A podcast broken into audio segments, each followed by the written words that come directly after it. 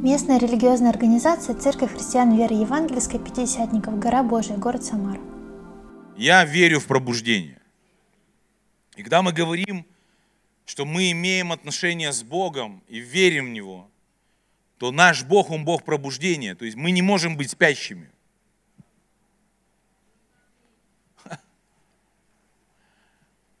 Значит, мы бодрствуем. Почему? Потому что наш Бог не спит, наш Бог не утомляется, наш Бог всегда бодрствует над своим словом. Я не верю в такое вяленькое христианство. Я не хочу его в своей жизни прежде всего. Такое пассивное, особенно пассивное, касающееся духовных вещей. Особенно пассивное, которое касается Царства Божьего, отношений с Богом, духовных реалий. Я так не верю. Если мы говорим, что мы верим в Бога и Богу, имеем с Ним отношения, то эти отношения должны приводить нас в бодрствование в духе. Это и есть пробуждение. Буквально пробуждение это, знаете, как а, я, я, я размышляю до сих пор над этой темой, но есть такое место в Библии, где Иисус говорит, встань спящий, воскресни из мертвых, и освети тебя Христос. И одна из мыслей, которая мне пришла, он обращаясь к человеку, который спит в духе, и потом говорит, воскресни из мертвых. То есть человек, который спит, он по действию ничем не отличается от мертвого человека. Вы понимаете, о чем я говорю? То есть, вот если мертвого человека притащить на завод, чтобы он, от, него от его каких-то действий была какая-то прибыль, и рядом ляжет такой же, но живой и будет спать. Это будет равноценно. От них никакой прибыли не будет заводу. Потому что от них нету никаких действий. Поэтому, когда мы говорим о пробуждении, мы говорим, что мы пробуждены в духе.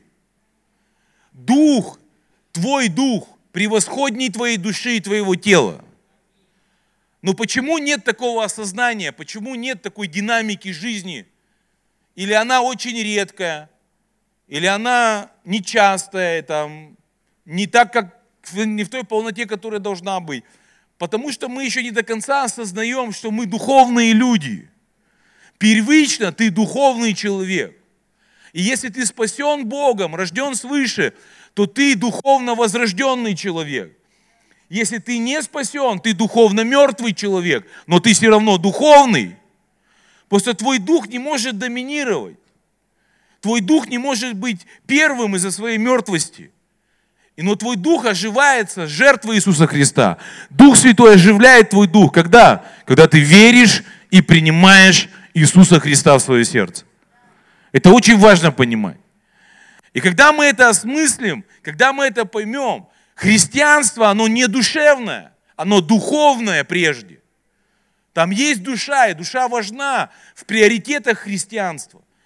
Но сначала дух, который бодрствует, так же, как бодрствует тот, кто его создал, тот, кто его родил, тот, кто его возродил. Аминь. Это правда. У кого есть дети, вы понимаете, что ваши дети похожи на вас. В своих действиях, в своем поведении, физически. И когда, если мы видим какое-то несоответствие, мы, мы принимаем решение, чтобы это исправить. И я верю, что мы призваны отображать Бога своей жизнью, в своем характере, в своем поведении, в своих целях, в своих ценностях, в своих приоритетах. Давайте мы откроем первое место, это книга Иисуса Навина, 1, 18 э, глава с 1 по 3 стих.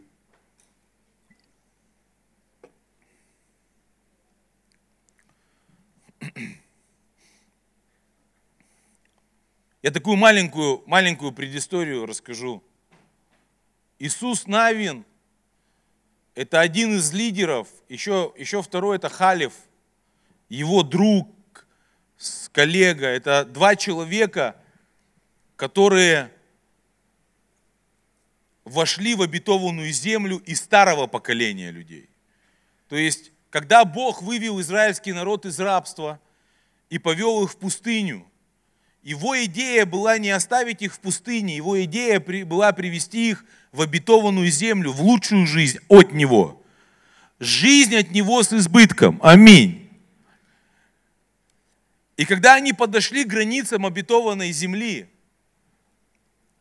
то Он предложил им посмотреть на эту землю и отправил 12 соглядатаев, то есть 12 разведчиков, два из которых были Иисус Навин, это тот человек, который написал эту книгу, и его халиф, его друг, его помощник, его сослуживец. Когда они пришли и посмотрели на землю, которую Бог им хотел отдать, то 10 из 12 сказали, это хорошая земля, но там есть огромные великаны, Физически говорят, это было племя Рифаимов, историческое племя. Мужчины достигали почти 3 метра ростом. И племя Рифаимов было очень воинственным. Они с самого там, детства их воспитывали как воинов. Плюс их технологии тогда, их оружие, оно было намного превосходящее другие народы, в том числе израильтян, евреев, потому что евреи вообще не были подготовлены к войне. Они не готовились к войне, потому что Бог обещал им давать победу через то, что они будут ему послушны.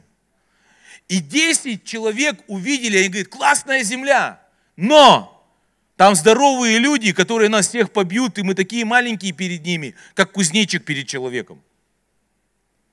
К сожалению, есть такая категория христиан, которые смотрят на Божие обетование, говорят, да, это круто иметь экономику с избытком, это круто иметь жизнь с избытком, это классно так жить, как Бог обещает. Я хотел бы так жить, но...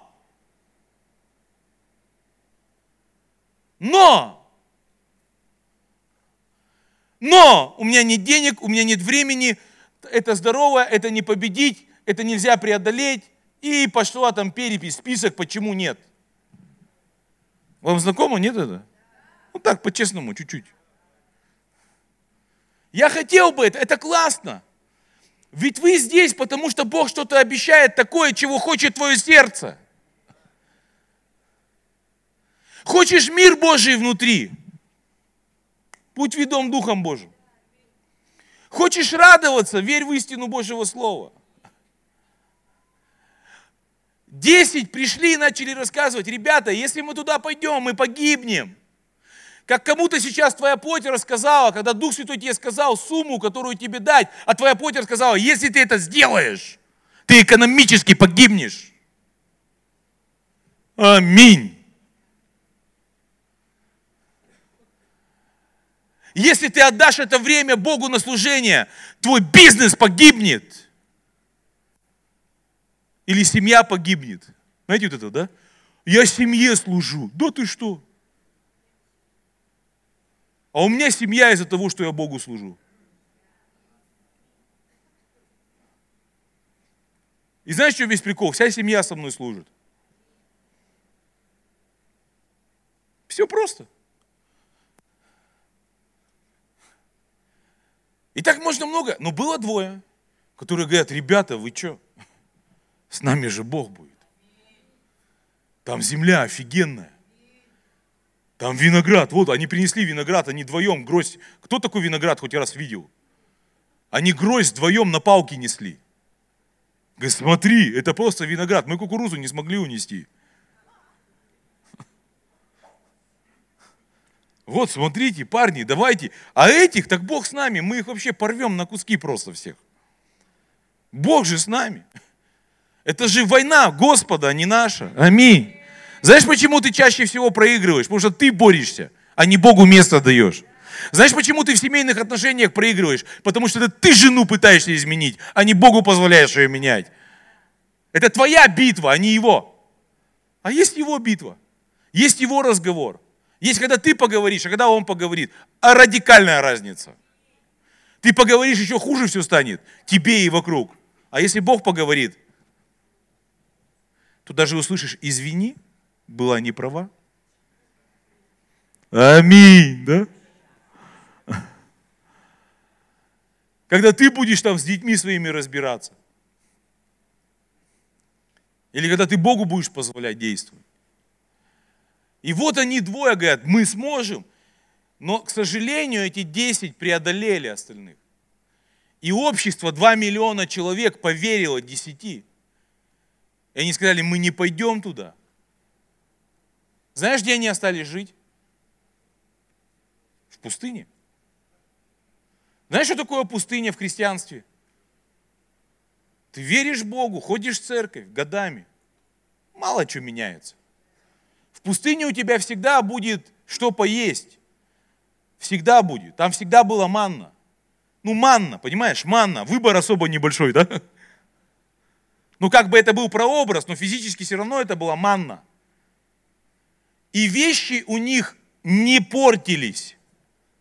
То есть они были одеты, ты будешь одет в пустыне. Но по вещам тоже выбор не очень, знаешь, не разбежаться. Оно как бы одно всегда, ну, в хорошем состоянии. Да? Вы понимаете? Я вам говорю образы. Ведь Ветхий Завет это образы. Ну, как бы вокруг горы одной ходишь, ходишь. Знаешь, для меня пустыня это просто однообразие. Потому что там проснулся в пустыне. Спать лег в пустыне. Новый год пустыня. И с окна смотришь песок. Ничего не меняется. Ну или так, знаешь, ну, знаешь, ну слаб. Ну как, менялось так, ну, повторяющиеся образы, потому что Библия говорит, они вокруг горы кружили 40 лет. 40 лет, 40 лет, 40 лет, 40 лет. 40 лет. Цикличность такая, знаешь. Год прожил, вот сейчас 2022 год скоро закончится. В курсе вы, нет, да? Я не хочу пройти круг. Я хочу двигаться. Я хочу прогрессировать. Я хочу оказаться в другом месте. И представь, они на 40 лет там остались. Бог говорит, они не войдут за неверие. Они не войдут за неверие. И он ждал, когда это поколение, которых Бог вывел из рабства, умрет. Знаешь, что Бог ждет? Когда ты поверишь, что ты старый ветхий, умер, а ты новый жив. Потому что старый ветхий плотской тебе не даст войти в обетованную землю. И вот родилось новое поколение, вообще новое, которое Египет не знали. И они такие были дерзновенные. И вот они входят в обетованную землю и начинают ее завоевывать. Они начинают захватывать. А, знаешь, что мой прикол? Там не было такого. Вы войдете, все, и заселяйтесь. Там надо было посражаться.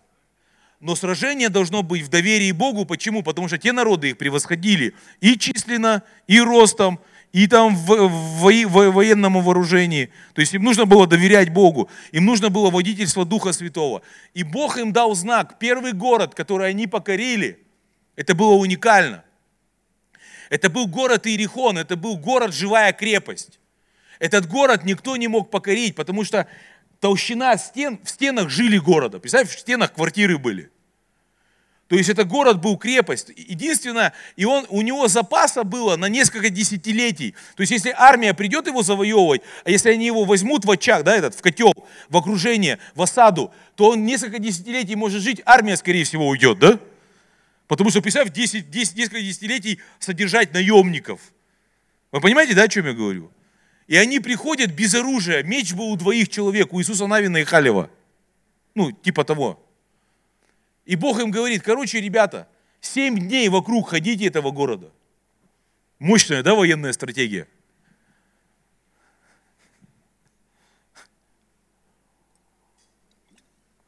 Это, друзья, называется водительство Духа Святого.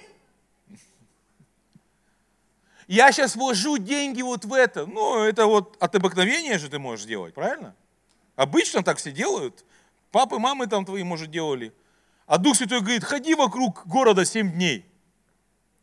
Представь, армия, целая, а, ну вот, толпа народу, семь дней, взрослые мужики. Они не дураки были, прикинь.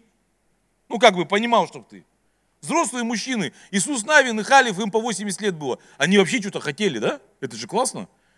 Почему? Они верили в Бога, Бога, который пробуждение. Потому что есть христиане, им 30 лет, они уже ничего не хотят. вообще ничего не хотят.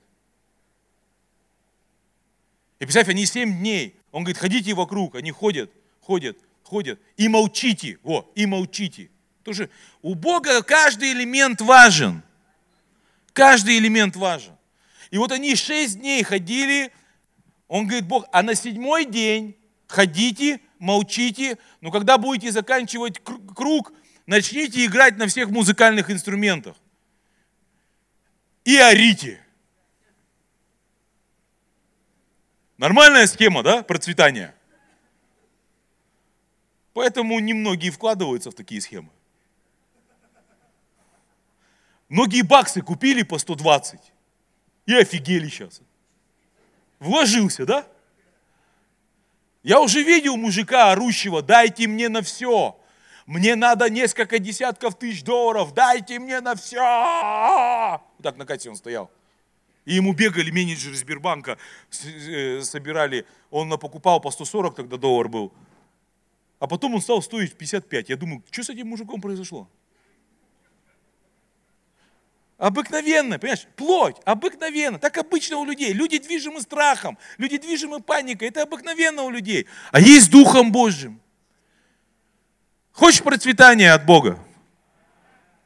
Ну, тогда будь готов к таким схемам, которые твою логику сломают, вот так вот скомкают и выкинут. Это не надо. У меня многолетний опыт в инвестировании. Это не надо. Представь, там бы генерал был с военным опытом. Он сказал, вы идиоты, куда вы идете, вам хана. Это вообще не рабочая, не военная схема. Друзья, я вам Библию рассказываю, правда, вы можете прочитать книгу Иисуса Навина с первой главы, начните ее читать. Ведомые Духом Божьим люди. И вот они седьмой день идут, молчат, круг заканчивается, Иисус Навин дает им знак, они начинают играть на, инструмен... на музыкальных инструментах, кто как мог, кто на каком, и орать. И Библия говорит, стены города полностью рухнули вовнутрь. Это вообще противоречит законам физики, потому что стена должна, если бы она нарушилась под ее тяжестью, она должна была наружу падать. Но она рухнула вовнутрь. И знаешь, что интересно? Они взяли город, просто вошли в город. И там была куча добра. Ну, взять город целый, несколько десятков тысяч людей в нем живет. И Бог говорит, ничего оттуда не берите. Ни одного золота, ни одной овечки, ни одной машины, ни одного трофея. Это все я заклял. И они ничего не взяли. Есть времена водительства Духа Святого, когда Он будет тебя вести – тебе нельзя будет что-то трогать. Хотя ты будешь видеть победу в этом. И представь, вот эти парни вошли, они начали, потом второй город они взяли, Бог говорит, делите трофеи. А знаешь, самое интересное было, один тип все-таки взял. Заныкал пару шмоток там себе. Ну, что в пустыне столько ходил в одном и том же, блин. Что не понять, да? Ну, а что, себе нельзя, что ли? Ну, чуть-чуть что-то еще там шмат, шмат серебра взял, закопал, спрятал в палатку, да? Ну, сразу схема, да? Не озвучу, священники об этом не знают, церковь об этом не знает. Левая тема. Представь, они приходят ко второму городу, Бог говорит, там тоже схема такая, ну, подобная этой. Как бы вся военная стратегия экономическая рушится, ты бы так не сделал. И Бог говорит, а здесь брать можете все. Здесь все, что вы возьмете, все трофеи, это ваше будет. Представь, они приходят с ними сражаться и проигрывают. Они проиграли. И знаешь, как бы себе плотские христиане объяснили, ну бывает, ну прорвемся, да? А Библия говорит, Иисус Навин на колени упал, говорит, Бог, что это за фигня? Я твоему духу послушен. А если я послушен твоему духу, должна быть победа. Он говорит, победы нет, потому что один из вас был не послушен моему духу и взял заклятое. И когда они разобрались с заклятым, победа пришла. Когда ты разберешься с плотью, победа придет. Когда ты разберешься с тем, чтобы не, не делать так, как тебе твое обыкновенное говорит, у тебя победа придет. Мы иногда проигрываем, потому что по плоти поступаем. Потому что непослушны Духу Божьему. И они, они, они, и представь, у них жизнь начала, разнообразие пришло. Аминь. В еде разнообразие, в одежде разнообразие. Уже что-то у них зазвенело в карманах. Но они же город второй взяли же потом. То есть у них такое уже, жизнь налаживается, да? Ну, в курсе, нет? Вот церкви, я замечаю, человека приводят, он, знаешь, никакой, все готов, вообще идти в обетованную землю, ходить вокруг любого города 7 месяцев даже. Победы начинает видеть в духе, жертвуют по-сумасшедшему. Я, я людей, вот особенно новообращенных, это просто глаза горят, фары горят, пел, телефоны летят, золото летит, обеты летят сюда. Да. А потом, знаешь, это же победа, это же Дух Святой побуждает, да? Мозги-то говорят, как ты без телефона, без айфона будешь серфить в ТикТоке? Никак. И знаешь, в чем прикол? Прорыв начинает переживать, победу начинает переживать, жизнь начинает Бог менять. Начинает его жизнь приходить, такая прикольная. Недвижечкой обрастают, машинка появилась такая уже, да? Не уже там 15 лет БУ там, а, бодрячая. Я согласен за БУ машины только в одном случае, если это ретро, и как бы ты такой, знаешь, это как вложение, вот реально. И у тебя уже есть новая машина. Аминь. Ну, чтобы ты не объяснял себе, да? Что типа это ретро, но машины новой нет, а как бы ты просто не это. Не веришь, что Бог тебе новую машину может дать, да? И представьте, и вот, и вот такая жизнь налаживается, такая получше стала у тебя жизнь. Это я вам все прелюдию говорю, прелюдию. Вот к тому, что сейчас читать буду. Чтобы вы понимали, о чем речь идет. И вот они уже там, у них такая, а у них уже еда такая разнообразненькая. И знаете, что они даже сделали? Они уже даже скинию установили в городе, который Бог показал. Он говорит, теперь эта скиния будет там всегда стоять. Скиния это был шатер, переносная палатка, где находился э, этот ковчег завета, где Божье присутствие находилось. И раньше она двигалась по такому методу облачный столб или столб огненный. Вечером был огненный столб, днем был облачный столб. И он стоял над скиней. И как только столб поднимался, они все поднимались, быстро собирали палатку, все оставались в ряды, и столб начинал двигаться, они все шли. Теперь все, Бог говорит, вот здесь она всегда будет стоять, до, до храма, пока храм не построят. Эта скиния в этом городе была, пока храм э, Соломон вроде там построил ему, Богу. Она находилась там, все такое, знаешь, уже, все, устолб, устолбилось все, знаешь, такая стабильненькая христианская жизнь поперла, да? Ты уже после служения можешь даже в ресторанчик себе позволить. В этих чистых ценах. Да, это специально, чтобы рекламу не создавать. Да? Уже такой раз, такой, что ты, что ты? Машинок побольше на парковке становится. Да?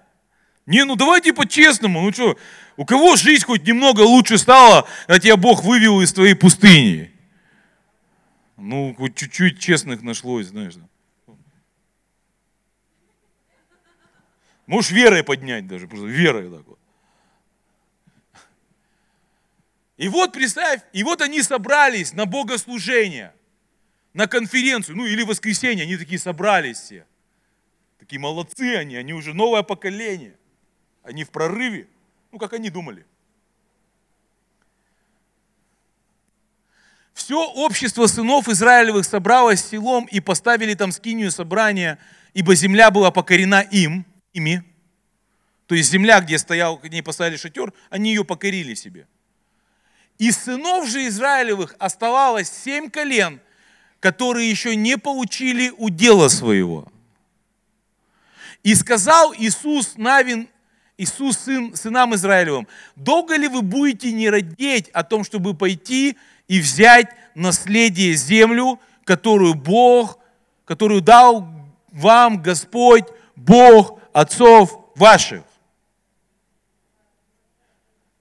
Друзья, обетования Божьи не исполнятся в твоей жизни и не придут в твою жизнь от того, что ты просто в воскресенье приходишь на собрание. Важно, что происходит после собрания. Ну, обетование нужно взять. Обетование нужно брать. То есть это, это значит, что после собрания должны быть, быть какие-то действия. Это действия веры. Представьте, семь колен, они уже были в обетованной земле, но не получили наследие, но не взяли то, что Бог им обещал. Первая мысль, которую я хочу сказать, Бог хочет, чтобы каждый из вас жил в том, что Он обещает чтобы каждый человек, которого Он спас, которого Он родил свыше, который принял жертву Его Сына, он имел жизнь от Него и жизнь с избытком.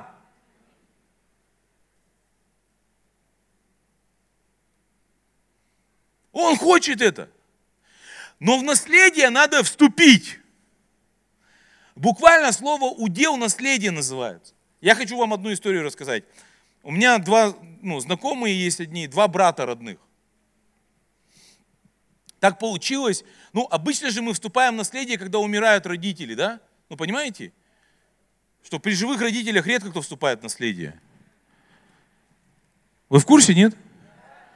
Вы знаете, что наш Бог никогда не умирает? Значит, ты можешь вступать в наследие. Как вступить в наследие? Так, он говорит, все, он вечный же, он не умрет.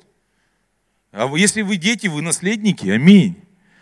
Но мне нравятся примеры в жизни, потому что они отображают принципы, которые работают в Царстве Божьем. Вот чтобы тебе вступить в наследие, представь, у них умирают родители, и у них есть наследство, неплохое наследство. Какие-то деньги, недвижимость.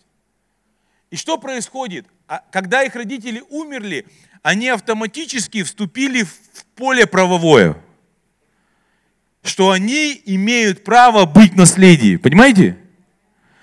Они вступили, эти семь колен, они пришли на землю, они в правовом поле находятся. Ты находишься в правовом поле. Де юре ты наследник. Но не все де-факто. О, это мне принадлежит. Классно. Ну, я хочу, чтобы это фактически мне принадлежало. Они говорят, нам теперь принадлежит вот эта недвижимость, эта недвижимость, эти счета в банках, это счета в банках, эта машина, этот мотоцикл. Не, но пользоваться ты не можешь. Почему? Потому что это нужно оформить, да? И наследие нужно оформить. Этого требуют какие-то действия, правильно? Поэтому что ты слышишь здесь на собрании? Ты слышишь о своем наследии. Жизнь от Бога с избытком твое наследие. Радость в сердце твое наследие. Вечная радость твое наследие. Процветание твое наследие. Успех во всех делах круг твое наследие. И можно еще всю Библию, если ты будешь читать, там много про твое наследие написано. Тебе объявили юристы, ты наследник. Ты такой, вау, класс, вообще бомба, огонь. Это призыв к действию. Какому? Тебе надо после служения пойти оформляться.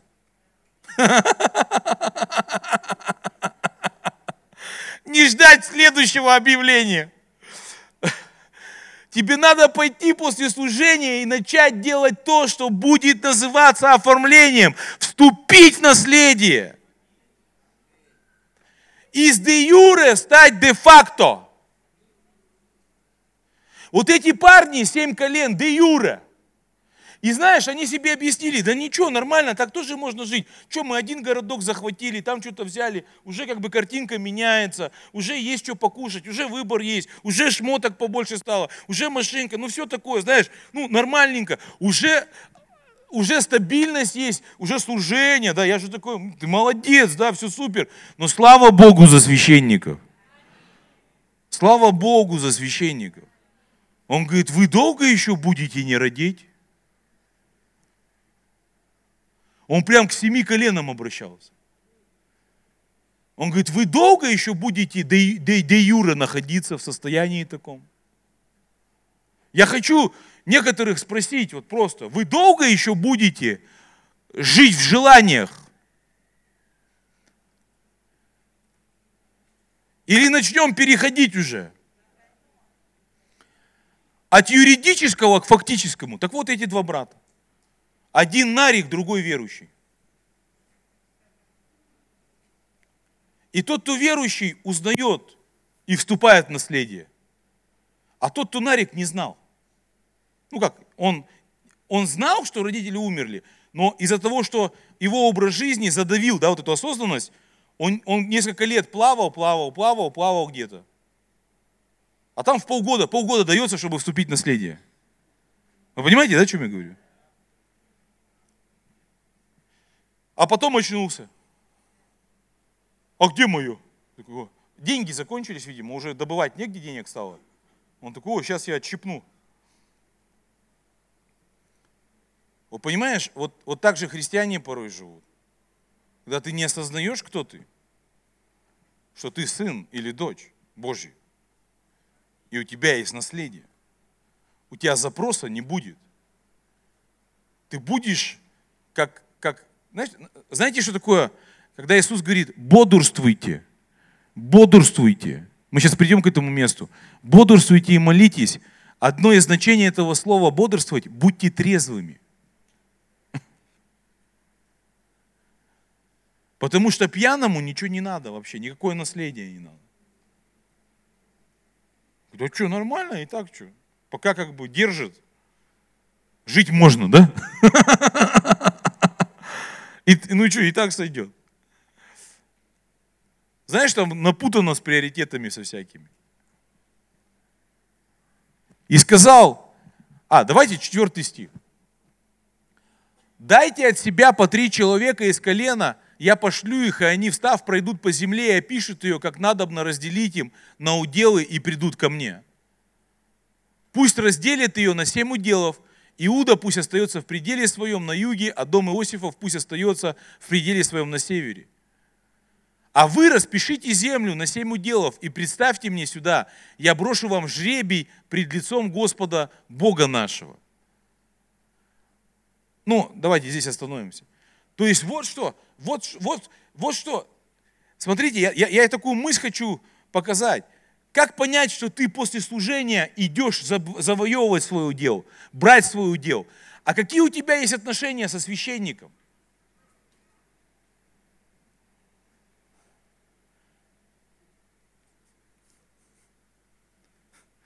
Они без него даже бы не поняли, что им что-то надо.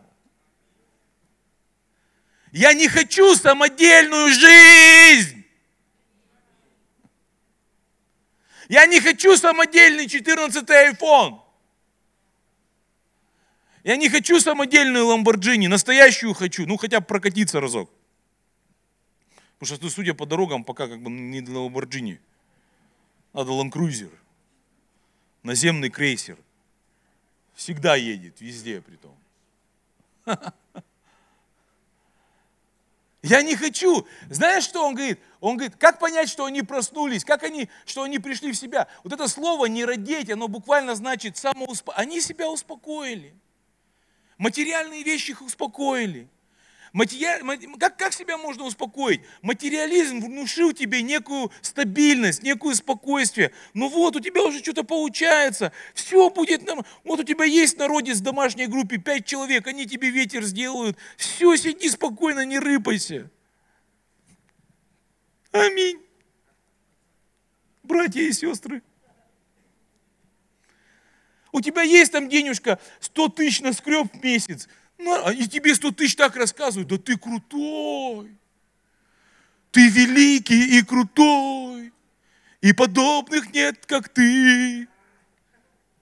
И ты такой, да, знаешь, 100 тысяч получил. Я сейчас 100 тысяч, я так понял, до 23-го одни 100 тысяч, 24-го уже другие 100 тысяч. Вроде то же самое, да? По размеру то же самое, по цвету, да? А купить уже не то же самое можешь. Жизнь Веселая штука, да? Представь. И слава Богу, что есть священник. Аминь. Дорогие мои, я желаю, чтобы у вас священник был после этого собрания, с которым вы сядете и будете говорить, и он будет говорить, я, иди посмотри туда, осмотри то, что Бог тебе обещал, твое наследие. И потом пойдешь завоевывать. Мы кинем жребий. Аминь. А не ждать следующего собрания. Да, ты, следующее собрание опять появится священник. И знаешь, о чем он тебе будет говорить? О твоем наследии.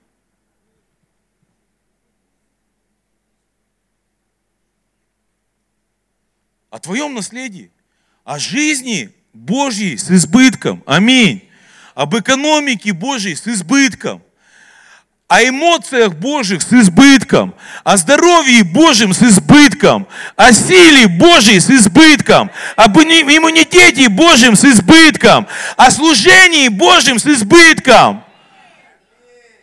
Но после надо пойти с твоим Иисусом Навиным. Там собрание закончилось. Он говорит, пойдемте. И, и из колена по трое пришли общаться. О чем ты разговариваешь со своим священником или наставником среди недели? Ни о чем. Почему? Потому что у меня его нет. Я сам себя наставляю. Тогда я тебе открою секрет. В октябре месяце у тебя будет свой 14 iPhone. После презентации официальной, у тебя тоже, наверное, презентация будет, у тебя будет три просмотра на YouTube. Ты и твоя семья, которая тебя поддержит. Да? Конечно, нафиг твой iPhone никому не нужен, самодельный, да? Но, я, я же никого не обидел. Нет? Там могли обидеть ты чё, Иисус Навин, ты чё, ты чё? Он говорит, долго ли? Иди сюда. Я шучу. Так не было, не было так. Он же не по плоти тоже двигался. Он говорит, долго ли? Долго ли? Долго ты будешь сидеть? Да не придет это само к тебе. Тебе надо пойти это и взять. Пойти и взять. Пойти и взять. Пойти и взять. Вот я хочу свои отношения со священником. Я не знаю, как вы, я прям как отвес для меня стал. А, а, а я о чем со своим священником разговариваю? Если там разговоры про уделы, если там разговоры про наследие от Бога, если там разговоры, а как мне взять? Если там разговоры про эти вещи, как прийти де-факто то, что Бог мне обещал, это гарантирует тебе, что ты проснулся. Аминь. Если ты просто послушал проповедь, блин, классная вещь, офигенно, хочу такую жизнь от Бога с избытком, бомба! Можно, можно с вами поговорить? А кто на собраниях, особенно ты переживаешь присутствие Божье такое? И потом говоришь, огонь, огонь, да? И знаете, что это такое присутствие Божье? Это залог. Это Бог говорит, то, что тебе сказали, то, что ты сейчас услышал, это правда. И тебе Бог дает залог. Залог – это маленькая часть от большого. Залог – это маленькая часть от целого. И он говорит, если ты потом, после этого служения, получив залог и услышав о своем наследии, пойдешь и захватишь это, возьмешь это, в совете со священником, гарантированно получишь. А если ты просто залог взял и заторчал от залога, да? Прикинь, вы квартиру продаете, и вам залог скидывают, сколько там скидывают обычно? Двадцатку. Двадцатку. Мы даем залог, все, да, ты такой, ху, халилуя, халилуя, бомба, да? И все, квартира ушла вся, и все. И ты такой за двадцатку квартиру продал. Извините, но вы сами себя развели, мне кажется. Если ты только впечатлился присутствием, и больше из этого не сделал никакие выводы. И если это не стало для тебя инструкцией, пойти с твоим священником и разобрать в деталях, как взять то, что Бог тебе обещал в наследие, скорее всего, ты придешь на следующее служение и будешь говорить, дайте мне залог. Очередной. И ты услышишь слово, и переживешь залог. Но это все так же будет значить, что получив залог, у тебя будет гарантия, у тебя есть гарантия, чтобы после служения пойти в совете со своим священником, выдвинуться и взять это в наследие. От де юре прийти де факто.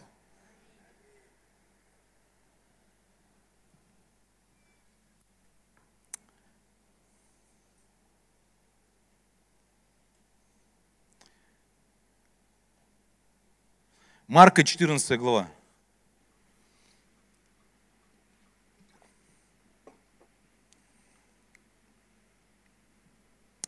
Четырнадцатый, тридцать седьмой, тридцать восьмой стих.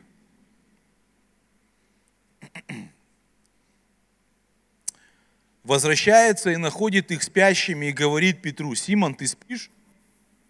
Не мог бы ты бодрствовать один час? бодрствуйте и молитесь, чтобы не впасть в искушение. Дух бодр, плоть же немощна. Вы знаете, до, до этого момента у меня было одно понимание этого стиха. Во-первых, так интересно, что перед этим, когда Иисус пошел с Петром, Иаковом и Иоанном в Гефсиманский сад, и Он попросил их с Ним молиться, Библия говорит, что Он взял с собой Петра, Иакова и Иоанна.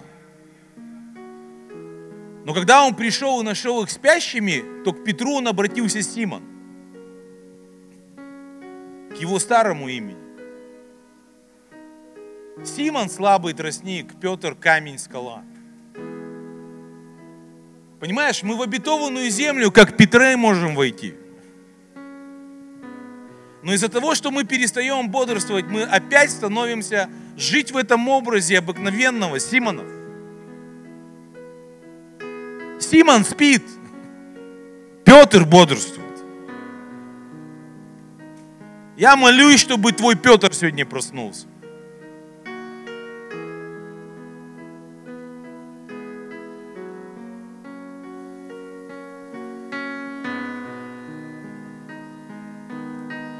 Я хочу, хочу в современном переводе это место прочитать.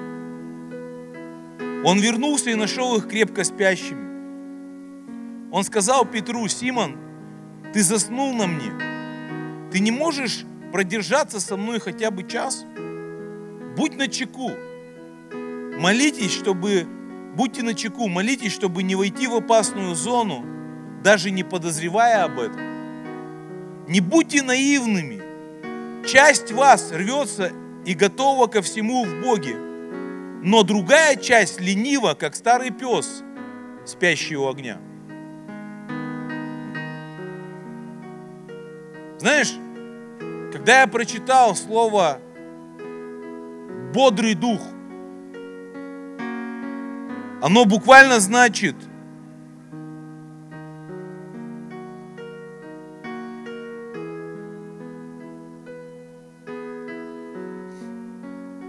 Сейчас я прочитаю вам.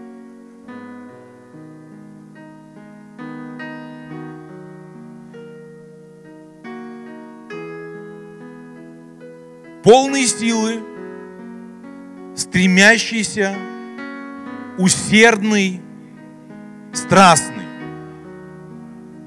Вот оно нормальное состояние христиан. Когда ты жаждешь Бога,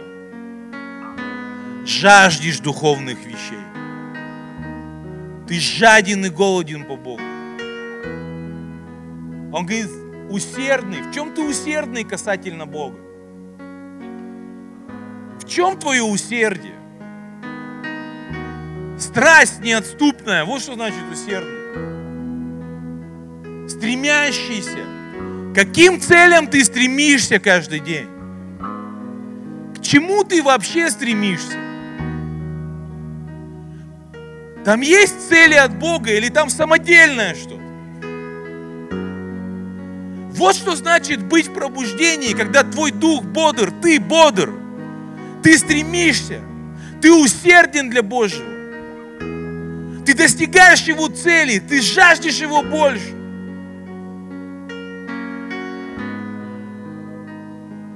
Сегодня молитву украл дьявол. Просто украл у христиан молитву. Им некогда молиться. Некогда рано вставать. Мы объяснили себе. Быть в ресурсе надо высыпаться. Знаешь, что такое зайти на опасную территорию? Даже не подозревая, что ты на опасной территории. Это не начать бухать, это не начать грешить. Это просто началась обыкновенная жизнь.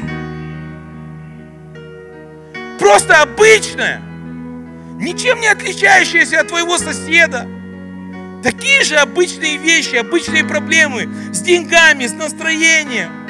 Обыкновенно. Плотской, обыкновенный.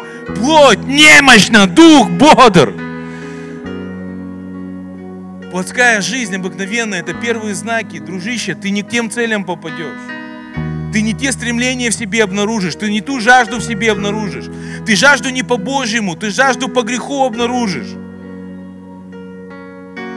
Ты цели не Божьи начнешь достигать, ты цели другие начнешь достигать. И ключ к этому молитва. Когда молится не Симон, а Петр молится. Когда ты молишься не из своей религии, а ты молишься из своей идентичности во Христе, как сын. Ты приходишь сюда с заявлениями на свои права, как наследник. Вот что такое бодрствующий дух. Вот что такое быть пробужденным. Когда ты приходишь к священнику, не вываливая свои проблемы, а говоря, дай мне новый жребий.